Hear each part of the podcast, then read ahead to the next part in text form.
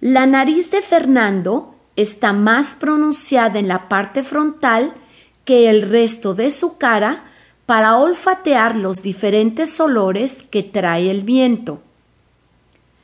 Cada animal deja su olor en cada cosa que toca y, a diferencia de las personas, los zorros pueden olfatear esos rastros.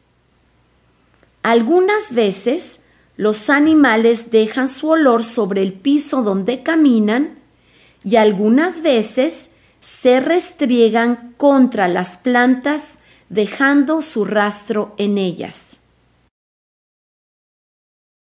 A veces las crías saltan y caen repentinamente sobre sus hermanos o hermanas.